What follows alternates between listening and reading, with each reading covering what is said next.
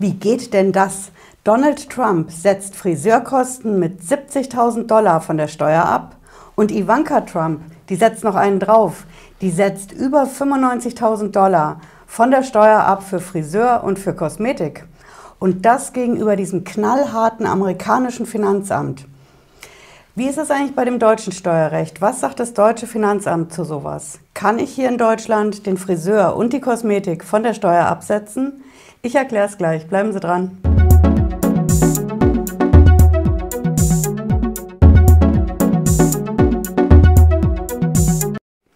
Ich bin Patricia Lederer, ich bin Rechtsanwältin in der Frankfurter Steuerrechtskanzlei Lederer Law. Ich freue mich, dass Sie dabei sind. Ja, wir knöpfen uns heute die Steuererklärung von Donald Trump vor. Er ist ja genesen von Covid-19 angeblich. Und Donald Trump hat ein Steuerproblem. Es läuft eine Steuerprüfung und deswegen schauen wir uns hier auf dem Kanal für Steuerprüfungen das genau an. Bleiben Sie mit einem Abo hier, wenn Sie es nicht verpassen wollen. Die Steuerprüfung bei Donald Trump, die hat schon vor einiger Zeit zugeschlagen und die ist immer noch nicht abgeschlossen. Thema bei der Steuerprüfung ist unter anderem, dass Donald Trump an Friseurkosten 70.000 Dollar absetzt und Ivanka Trump, Friseur und Kosmetik, über 95.000 Dollar. Das amerikanische Finanzamt schaut sich das ganz genau an, weil die natürlich sagen, okay, das muss angemessen sein. Das ist das Keyword im amerikanischen Steuerrecht, ob eine Betriebsausgabe, die ich von der Steuer absetzen will, angemessen ist. Und genau das gucken wir uns jetzt an. Sind Friseurkosten mit 70.000 angemessen? Kann man sich die Frage stellen. Dafür muss man wissen, das kommt auf den Zeitraum an. Prüfungszeitraum bei Trump sind zwölf Jahre. Das ist die Dauer von der Apprentice Show. Und da ging es darum, dass er eben diese Friseurkosten abgesetzt hat. Zwölf Jahre, also das Finanzamt nimmt 70.000 Dollar und teilt die durch zwölf. Und dann guckt es, ob die Kosten angemessen sind. Genau dasselbe bei der Kosmetik von Ivanka Trump. Auch wieder 95.000 Dollar geteilt durch den Prüfungszeitraum. Dann kriege ich einen Jahreswert raus. Und diesen Jahreswert schaue ich mir als amerikanischer Finanzbeamter an, ob ich den für angemessen halte. Aber was sagt das deutsche Steuerrecht dazu? Unser deutsches Finanzamt, das guckt erstmal ins Gesetz. Und genau das machen wir jetzt auch. Das ist bei uns im Einkommensteuergesetz geregelt und das ist der Paragraph 12. Ich habe das Teil auch hier unten in der Videobeschreibung verlinkt, da können Sie es in Ruhe nachlesen. Und wir schauen mal, was der zu Friseur und Kosmetik und der Steuer sagt. Der Paragraph 12, der fängt an, schau mal mit der Message, was nicht absetzbar ist. Das sind die sogenannten privaten Lebenshaltungskosten. Und gleich in der Nummer 1 finden Sie es, die fängt an mit, dass man für den Haushalt des Steuerpflichtigen und die Familienangehörigen die Sachen nicht absetzen kann.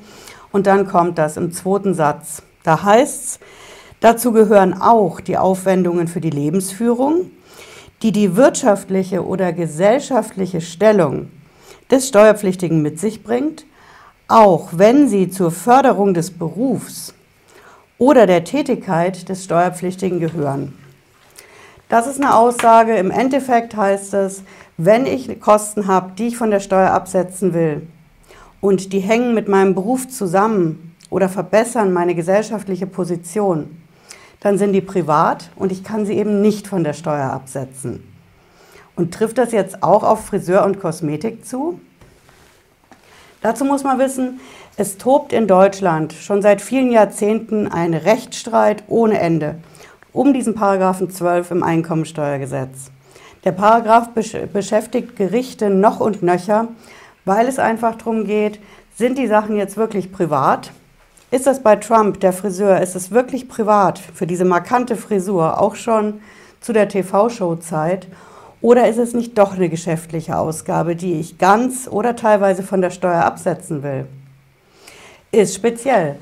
Das deutsche Steuerrecht und vor allen Dingen die Gerichte, die haben dazu eine relativ lange Meinung. Relativ lang heißt die Rechtsprechung dazu, die gibt es schon ziemlich lang.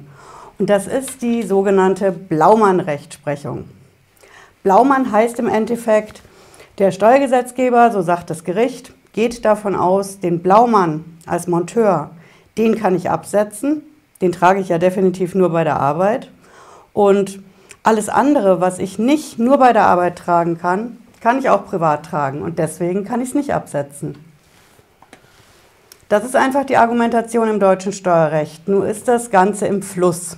Im Fluss deswegen, weil es einfach nicht um den Monteuranzug nur geht, sondern es geht zum Beispiel um Leute, die im Kundendienst arbeiten, die bestimmte Sachen tragen, die sie nicht zu Hause tragen würden, allein damit die Sachen in gutem Zustand bleiben. Wenn ich zum Beispiel ein Bankberater bin, wenn ich am Schalter im Kundendienst bin, dann argumentiere ich, dass ich diese Sachen, die ich da anhab, privat nie anziehen würde. Dieses Sakko hier, klar ziehe ich es privat nicht an, damit ich es schone für die Videos. Kann ich das dann von der Steuer absetzen? Da sagt der Bundesfinanzhof, unser höchstes deutsches Steuerrecht, Gericht, ganz klar, Moment, es kommt nicht darauf an, ob du diese Sachen privat auch anziehen würdest oder niemals, sondern es kommt darauf an, ob das sogenannte bürgerliche Kleidung ist.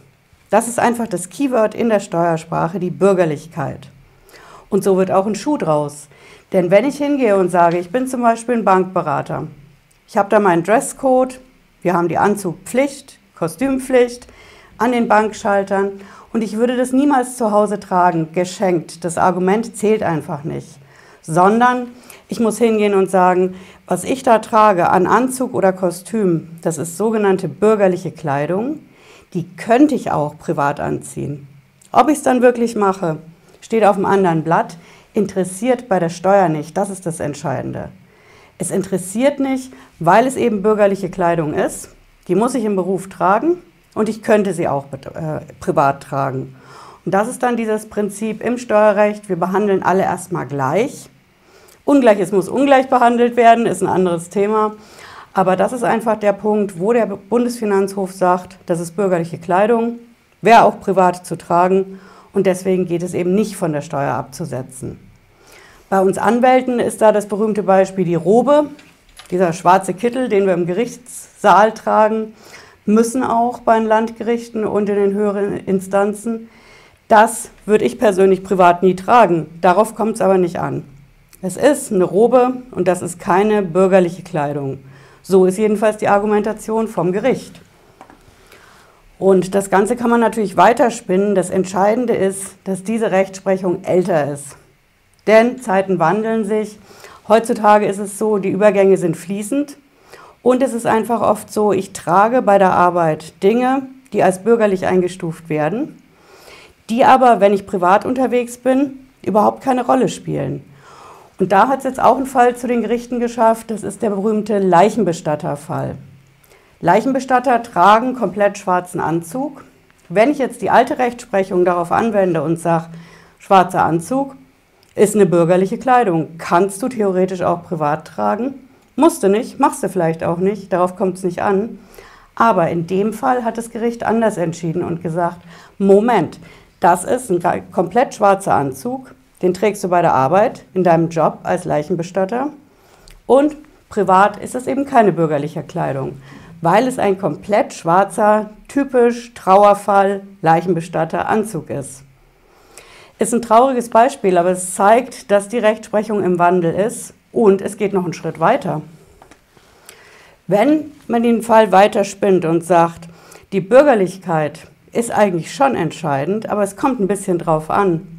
Zum Beispiel Leute, die in der Showbranche tätig sind, Leute, die auf der Bühne stehen, die haben eine komplett andere Frisur, wenn Sie zum Beispiel eine Rolle aus dem Mittelalter haben oder irgendwas, was von der aktuellen Lage abweicht, dann sehen die auf der Bühne komplett anders aus. Die haben eine andere Frisur, die haben einen speziellen Maskenbildner, die haben komplett andere Kleidung an als im echten Leben. Und die Sachen sind vor allen Dingen nicht als bürgerlich einzustufen in der Steuersprache. Oft ist es so, ich würde die Leute auf der Straße gar nicht erkennen, weil sie auf der Bühne komplett anders aussehen. Und in dem Moment bewege ich mich von diesem Kriterium mit der Bürgerlichkeit weg. Und dann bin ich in dem Bereich drin, wo ich sagen kann, das kann ich von der Steuer absetzen. Das Ganze steht im Paragraph 12 im Einkommensteuergesetz so nicht direkt drin, aber das ist, was an Rechtsprechung dahinter steht. Und deswegen, um auf Donald Trump zurückzukommen, theoretisch, je nachdem, was er für einen Beruf hat, kann ich den Friseur und die Kosmetik von Ivanka von der Steuer absetzen, wenn es diesen bürgerlichen Rahmen überschreitet. Ob das jetzt bei Trump mit den roten Haaren so ist, bei Ivanka mit der Schminke, mit den gelben Haaren, ist, steht auf einem anderen Blatt. Für uns in Deutschland ist entscheidend das Kriterium der Bürgerlichkeit, ist bisher einfach das Kriterium, wo man sagt, solange es bürgerliche Kleidung ist, kannst du es nicht von der Steuer absetzen. Wenn es diesen Rahmen überschreitet oder es ist ein bisschen zwiegespalten, tricky, dann landet sowas vor den Gerichten. Und da ist die Sache aktuell im Fluss, weil man eben diesen Klassiker mit dem Blaumann einfach heute nicht mehr in allen Branchen hat. Auch die Anwaltsrobe taugt als Vergleich nicht unbedingt. Showbranche ist schon wieder was anderes. Und ich werde natürlich hier auf dem Kanal weiter berichten, wie das weitergeht. Denn wenn diese Steuerprüfungen aktuell laufen, die betreffen ja immer einen Zeitraum nach hinten. Wir haben jetzt 2020. Ich habe jetzt zum Beispiel eine Steuerprüfung für letztes, vorletztes Jahr, für 2018, 17. Und dann schafft es so ein Fall jetzt in die Steuerprüfung.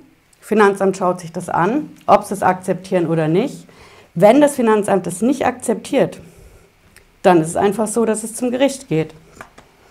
Und wenn der Fall vor dem Gericht landet, dann ist es als erstes das Finanzgericht. Und das Finanzgericht schaut sich dann ganz genau an, welche Position, welchen Beruf übt dieser Mensch auf, aus, der sich da hochgeklagt hat und wie weit ist dieser Rahmen der Bürgerlichkeit erfüllt oder nicht.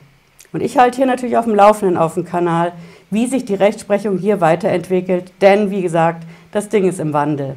Wenn Sie es nicht verpassen wollen, lassen Sie hier unten ein Abo auf dem Kanal und wir sehen uns, wenn Sie mögen, wieder nächsten Freitag 18.30 Uhr oder so wie diese Woche mit dem DFB, mit der Steuerhinterziehung, wenn es was Brandheißes zwischendrin zu berichten gibt. Jetzt wünsche ich Ihnen erstmal einen schönen Abend, schönes Wochenende. Bis bald. Ciao.